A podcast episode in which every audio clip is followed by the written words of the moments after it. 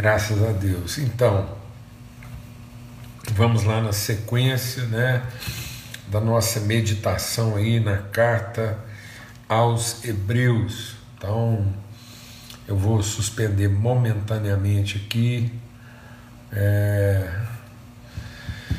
nossos comentários e lembrando que a nossa proposta aqui não é um, um estudo assim é, do ponto de vista assim tecnicamente né, apurado, não é bem uma análise é, apurada do texto nesse aspecto, mas é uma leitura, né? é uma leitura compartilhada e é uma tradução, é, é a forma como o Espírito Santo de Deus vai traduzindo. Então, nós não estamos aqui é, é, ocupados em, em, interpretar o texto, mas em traduzi-lo, né? em torná-lo compreensível, aplicado à nossa vida, ao nosso dia a dia, é, discernir pela orientação do Espírito Santo como é que esse texto nos coloca perante a vida, o que que ele o que que ele revela né, das virtudes, do propósito, do compromisso, da palavra empenhada de Deus conosco, para que a gente possa viver uma vida bem-aventurada, bem-sucedida. Né? E aí, quando a gente está falando de bem-sucedida, não é o sucesso de resultados é, quantitativos, mas é o êxito de uma jornada. Isso que é uma vida bem-sucedida é, é completar uma carreira. Então nós vamos aqui meditando o texto para saber como é que ele nos orienta pelo caminho. Cada vez que a gente vai para a palavra de Deus, não é para para interpretar pressupostos teológicos. Né? Eu tenho até compartilhado algo com os irmãos, e eu sei que isso às vezes pode ser entendido de outra forma, e eu respeito, mas a palavra de Deus não é para produzir em nós definições de Deus. Eu creio que a palavra de Deus é dirigida a nós, né? para que nós possamos conhecê-lo e, em conhecendo a Deus, isso produzir definições de nós, como filhos dele. Então é para que a gente, como filho, possa ver o Pai. E vendo o Pai, a gente possa ser uma expressão visível de quem ele é. Então a palavra de Deus é muito mais para produzir definições a respeito da nossa vida, da nossa natureza, da nossa identidade, do que propriamente um, um estudo sistemático de Deus na tentativa de defini-lo. Eu percebo que às vezes a gente perde tempo tentando produzir definições de Deus. Isso, isso não faz muito sentido. Né? Isso é um trabalho, é um, é um tempo, no certo sentido, perdido, porque é, nós não, não, não estamos aqui para esquadrinhá-lo, né? para compreendê-lo. Então a palavra de Deus não é para que você finalmente tenha uma, um, uma definição satisfatória de Deus e possa compreendê-lo. Mas a palavra de Deus é a forma como ele se revela a nós e ele nos ensina de modo que, ao conhecê-lo, conhecer o, seu compromisso, conhecer o seu caráter, conhecer a sua essência, conhecer a sua vontade, a gente também se conheça como vontade dele. Então nós somos a vontade de Deus. Então alguém pergunta: bom, qual é a vontade de Deus? É, talvez a melhor pergunta, num certo sentido filosófico, até pedagógico, não seria a gente se perguntar qual é a vontade de Deus, né? Até por uma questão pedagógica, é, de uma reflexão né, filosoficamente espiritual, talvez era melhor a gente perguntar quem é a vontade de Deus. Porque quando Deus fala da sua vontade, ele não fala de um que e nem de um como.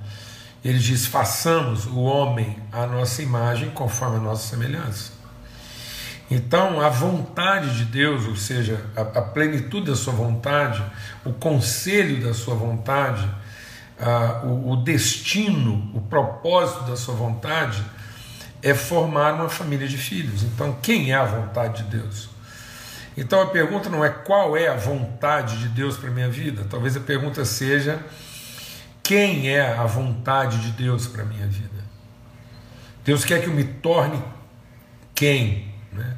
Que tipo de pessoa Ele quer me tornar? E não que tipo de coisa Ele quer que eu faça. Então a vontade de Deus não é quanto ao que eu vou fazer. A vontade de Deus é quanto à pessoa que eu estou me tornando como expressão de quem Ele é. Para que ao fazer, é para que essa pessoa, ao fazer, revele quem Ele é e o conhecimento que tem dele. Amém? Em nome de Cristo Jesus, o Senhor. Por isso que ele diz, aqui no capítulo 10, e veja, tendo Deus outrora falado, agora ele nos fala pelo Filho, a quem constituiu. E o Filho é o resplendor, ele constituiu o herdeiro. Através dele, né, ele fez todas as coisas, todo o universo. Esse pelo qual é no sentido de através, então, através por quê? Porque toda a criação foi feita né, na vontade de Deus de gerar o Filho e revelar sua natureza através do Filho. Então, é, ninguém vai ver a Deus senão o Filho, e o Filho é a possibilidade da visibilidade de Deus. E aí, quando ele está falando disso, ele diz assim: o Filho é o, é o resplendor, ou seja, é a manifestação, é a luz, é a forma como a glória de Deus pode ser vista, o resplendor da glória. E a expressão exata no seu, você guarde isso no seu coração, porque a gente vai meditar sobre isso. Né? Então, ele sustenta todas as coisas pela sua palavra. Então, esse é o filho. Quando ele vai falar desse filho, que é a exata expressão do ser de Deus. Então, o filho não é a manifestação do seu poder, o filho é o resplendor da sua glória. Medita, vamos meditar nisso, mas Jesus amado, Deus misericórdia. O filho não é a manifestação do seu poder, o filho é o resplendor da sua glória, é a evidência, a manifestação, a comunicação da sua glória algo que transcende o seu poder. Né? Amém? Ah, Deus não se faz né, é, poderoso sempre. Tanto isso é tão forte que ele diz para Paulo, diz Paulo, minha glória né, não se manifesta no poder. Então não é em te tornando poderoso que você vai conhecer minha glória, mas na fraqueza você vai conhecer minha glória. A minha graça te basta. Então o conhecimento de Deus deveria nos bastar. Então a teologia não é para que nós o compreendamos, para que nós o esquadrinhemos. A teologia não deveria ser para a gente produzir definições de Deus mas deveria ser para produzir conhecimento de Deus, intimidade, relação, amizade, proximidade, comunhão. A teologia deveria ser para produzir comunhão, né? e não dogma, e não doutrina no sentido. Por isso que a palavra de Deus diz que a igreja primitiva ela estava firmada, ela vivia, ela estava firmada, ela andava na doutrina dos apóstolos. O que era a doutrina dos apóstolos? Partir do pão, comunhão e orações. Então veja, é, o, o contexto doutrinário da igreja primitiva não produzia um escopo, um conjunto de dogmas, mas produzia um ambiente de comunhão, de relacionamento. Partindo do pão, comunhão e orações. Eles iam orando uns pelos outros, partindo do pão, tendo comunhão, vida. Então a nossa leitura bíblica aqui não é para produzir uma análise do texto, né? É, uma análise sistemática do texto, mas é para produzir uma, um conhecimento sistêmico, orgânico da revelação. E aí, por isso ele diz então, no capítulo 10, a gente está insistindo que a gente está fazendo uma pausa aqui nesse capítulo 10, quando ele diz, por isso que o Senhor não quis sacrifício, o Senhor não quis holocaustos, né? Mas o Senhor me preparou corpo, o Senhor me preparou comunhão. Então, quando ele está falando do filho, esse filho que ele está dizendo, que ele fala através dele, ele é o resplendor da sua glória, esse filho é singularmente Jesus e relacionalmente Cristo. Então é o Espírito do Cristo, Filho de Deus, sendo revelado primariamente através do primogênito Jesus. Então Jesus é o primeiro de muitos irmãos, por isso que ele, o unigênito Cristo, medita nisso, o unigênito a gênese única, a genética única do Cristo. Então, quem é o Filho de Deus no sentido singular absoluto, quem que está falando? Do Cristo. Mas ao entrar na criação, quando Cristo entra na criação, ele entra através do primeiro dessa genética, que é Jesus. Então, o unigênito, a genética única, se fez em Jesus primogênito de muitos irmãos. Por isso que todos os que creem que Jesus é o Cristo de Deus, o eterno Cristo, o Espírito Cristo, a pessoa Cristo, a comunidade Cristo, o corpo Cristo, a família Cristo. Então, esse Espírito de Cristo que forma a família Cristo, dos irmãos Cristo, da comunidade Cristo, da igreja Cristo, da, da do Filho unigênito né, único em unidade, Cristo, que encontrou em Jesus o seu primeiro primogênito, porque ele foi o primeiro a tomar sobre si a cruz em favor dos seus irmãos e não viver em favor de si mesmo. E aí ele, ele inaugura uma comunidade onde todos os filhos de Deus, uma família onde todos os filhos de Deus têm como missão pessoal tomar sobre si diariamente a sua cruz e segui-lo. Então, todos da família de Deus, desde o seu primogênito Jesus, têm a prática consciente, espontânea e voluntária de tomar sobre si a cruz. A cruz de quem? A cruz do unigênito Cristo, do único Cristo. Então é para que todos tenhamos a mente de Cristo, para que Cristo seja formado em nós e assim a glória de Deus encha a terra. Só Cristo pode encher a terra com a sua glória. Então nós não, não temos que nos devotar a Jesus, mas nós temos que ser discípulos de Jesus no seu caminho de cruz, para que assim como ele, guiados pelo mesmo Espírito, a gente seja o corpo de Cristo. Por isso que ele não quis holocaustos, ele não quis sacrifícios, esse filho único, e só através dele o Pai se revela ele é corpo. E é na compreensão, na comunhão, na partilha, no sacrifício, na oferta espontânea desse corpo que nós conhecemos né, a vontade de Deus. Então, é, quem é a vontade de Deus? Cristo. E qual é a vontade de Deus para o seu quem Cristo? É que todo filho de Deus tome sobre si a cruz e sacrifique a sua própria vontade em favor dos seus irmãos. Então é assim que Deus pensou a família dele. Deus pensou a família onde, quando todos estão à mesa, todos se ocupam de servir uns aos outros, amar uns aos outros, abençoar uns aos outros, acolher uns aos outros, sustentar uns aos outros, perdoar uns aos outros, amar uns aos outros. É assim, essa é a alegria do Pai, é assim que a glória de Deus é vista, não é quando a gente usa nosso poder sobre os outros, mas quando a gente usa nossa autoridade em favor uns dos outros.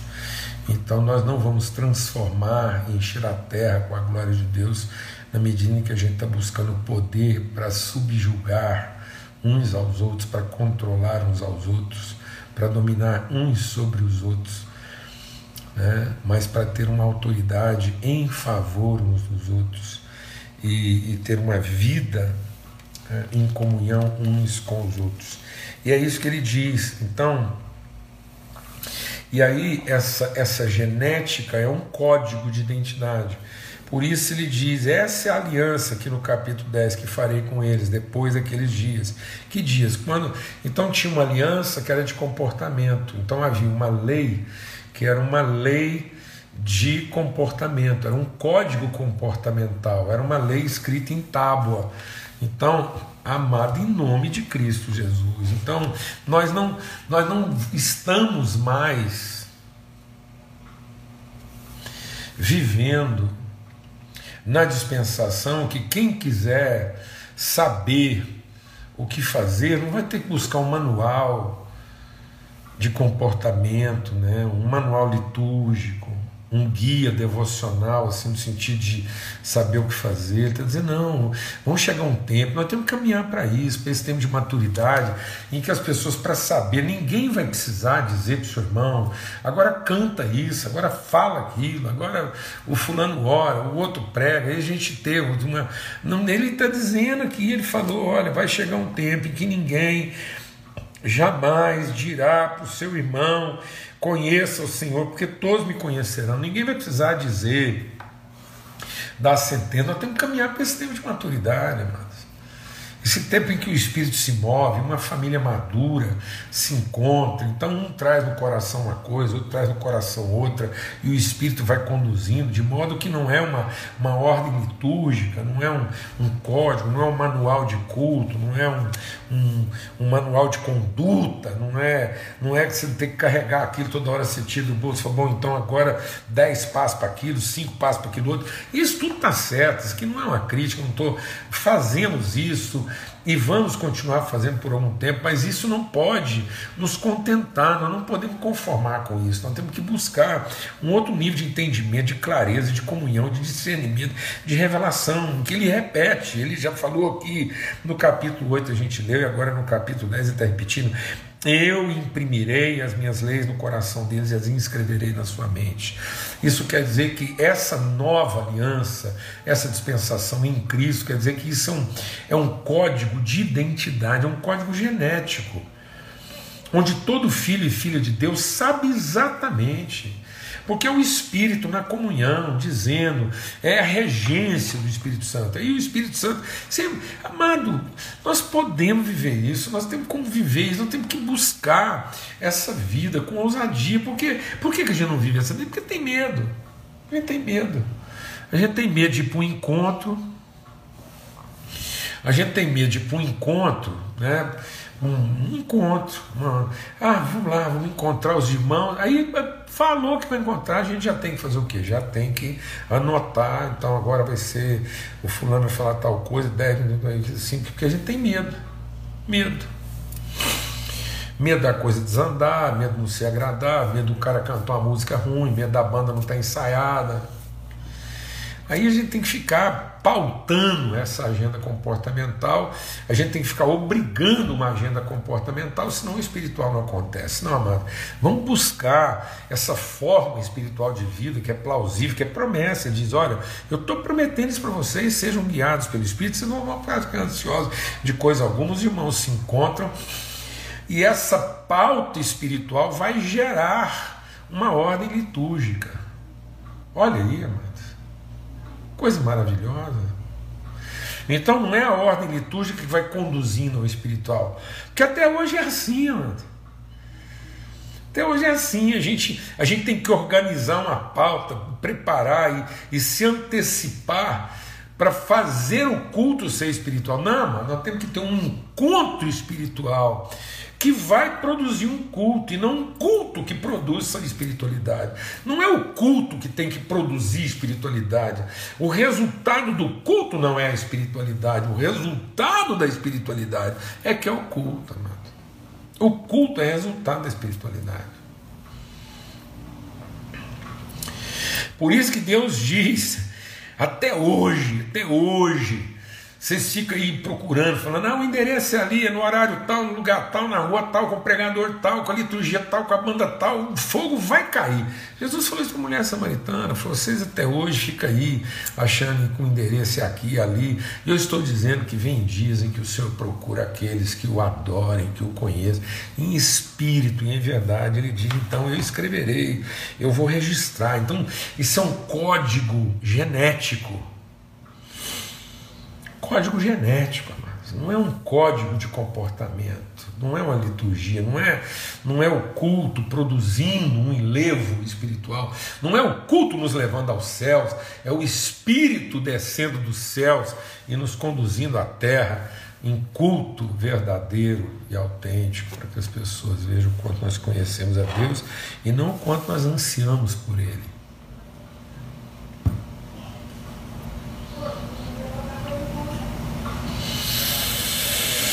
E aí ele diz: então, uma vez que é assim, né, nós estamos aqui para cumprir, estou aqui para cumprir a tua vontade, ó Deus. Então eu, eu, eu estamos aqui para cumprir essa vontade. Que vontade? Nós sermos esse quem de Deus. E aí ele diz assim, ó. Então aproximemos-nos com um coração sincero, em plena certeza de fé, tendo o coração purificado de má consciência e o corpo lavado com água pura. Guardemos firme a confissão da esperança sem vacilar, pois quem fez a promessa é fiel. Ele diz assim: cuidemos também de nos animar uns aos outros no amor e na prática das boas obras. Então é isso. Tempo todo, amado. O que é a espiritualidade? Sabe o que é a espiritualidade? O tempo todo a gente incentivando o amor. O cara tá bravo, o cara vem reclamar de alguém para você. Ele chega você, fala mal de alguém, você, você devolve para ele a responsabilidade de amar o irmão. Não acolha a culpa de ninguém, mas devolva a responsabilidade de todos. Não seja guardador da culpa de ninguém, mas seja memória da responsabilidade de todos. Fala devagar. Não seja guardador da culpa de ninguém, mas seja a memória da responsabilidade de todos. Então, quando alguém vier se lamentar, quando alguém vier se vitimizar, quando alguém vier é, condenar alguém, devolve a responsabilidade, devolve a responsabilidade. Lembra qual é a nossa responsabilidade em amor e boas obras. E ele diz assim: guardemos isso, cuidemos de nos animar uns aos outros, não deixemos de nos congregar, como é costume de alguns, haja o que houver. Amado, ele está dizendo aqui, o escritor da carta aos Hebreus está dizendo que tem gente que tem costume de não congregar. Não é de reunir, não, amado. Tem gente que não para de reunir, mas para de congregar. Ele está lá na reunião, mas ele não está em comunhão. Ele vai na reunião pensando em pegar o pedaço dele. Tem gente que não, não, não perde uma reunião buscando o pedaço dele, mas ele está lá e não está em comunhão com ninguém, ele não está congregando com ninguém, ele não está encorajando ninguém, ele não está abençoando ninguém. Ele fala assim: então não Parem de congregar, como é costume de alguns. Pelo contrário, então o que, que ele está falando? O que, que é o contrário de parar de congregar? É fazer a demonstração, encorajar. Então, congregar é exortar, é conduzir, é animar, é encorajar, não é reunir. Porque tem gente que vai na reunião do jeitinho que ele entra, ele sai e tal, ele, não, ele, ele critica tudo, ele avalia, dá nota no culto. Quem vai em reunião dá nota no culto.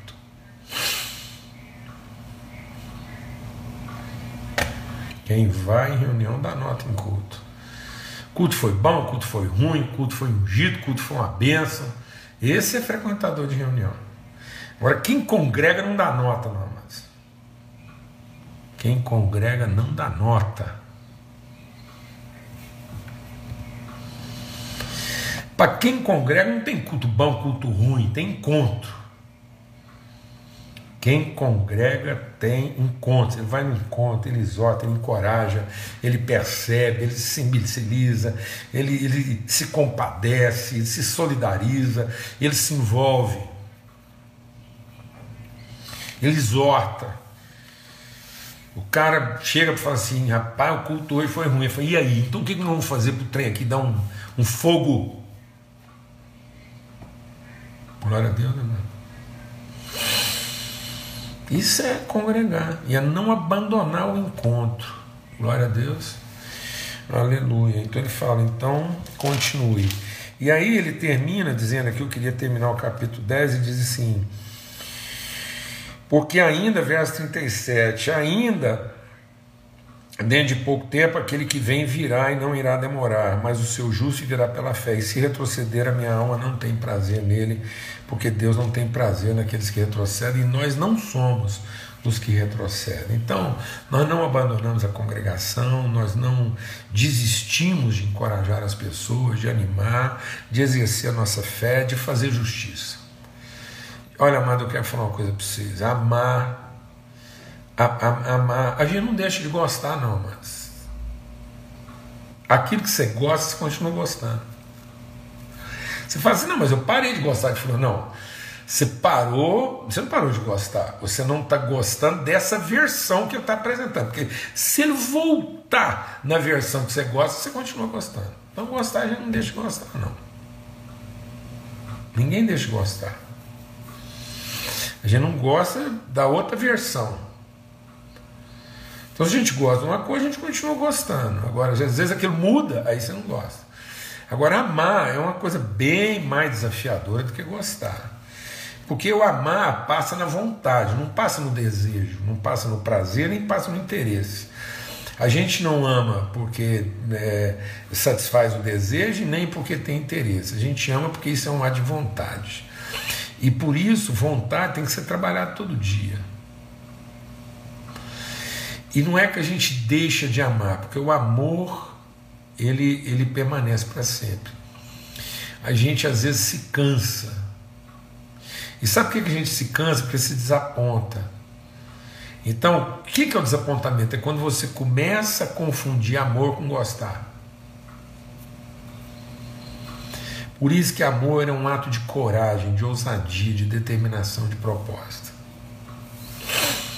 Em nome de Cristo Jesus. E aí a gente não desanima. Fazer o bem também às vezes cansa, por isso ele fala: não vos canseis de fazer o bem. E só tem um jeito da gente não se cansar de amar, de fazer o bem, é a gente viver em comunhão. E a hora que você está pensando que você não vai mais, vem meu irmão exorta você, encoraja você, anima você, e aí a gente vai. Amém? Glória a Deus. Por isso que a gente tem que continuar demonstrando, exortando, encorajando, congregando, para que a gente não retroceda. Não retroceda, irmão. Haja o que houver, se você está aí assim, é, se você se encavernou, se você aí se enfiou em algum tipo de buraco, procura a congregação, procure um encontro e, e e o seu ânimo, sua disposição e vamos embora. Vamos nessa.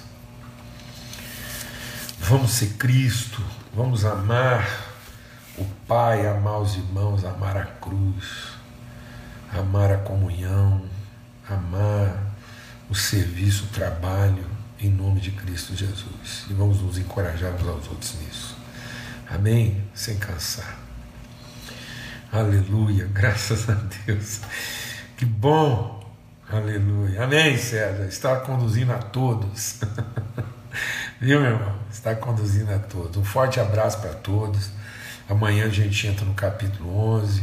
E se Deus quiser, até sexta-feira a gente conclui essa leitura aí, essa conversa sobre a carta aos Hebreus, tá bom? A paz de Cristo seja sobre todos. Um grande abraço para todo mundo aí. Um beijo. Um um cheiro mesmo de alegria, de amizade, de saudade, principalmente para aqueles assim, né, que a gente, é, tanto estando próximos há tanto tempo, às vezes a gente não, não se encontra, mas que todos se sintam encorajados, animados nesse tempo de comunhão aí, tá bom? Um beijo mesmo, assim, um ósculo né, de santidade, uma maca de santidade e alegria. Que essa palavra compartilhada aqui hoje te encoraje. Não retroceda, irmão. Não retroceda. Isso está escrito na gente. Nós, às vezes, se a gente está em crise, é exatamente por isso. Porque, por mais que às vezes a gente está querendo desistir, a gente não consegue ser outra pessoa. Mas a gente não consegue mais ser outra pessoa. A gente é filho de Deus e agora é isso aí.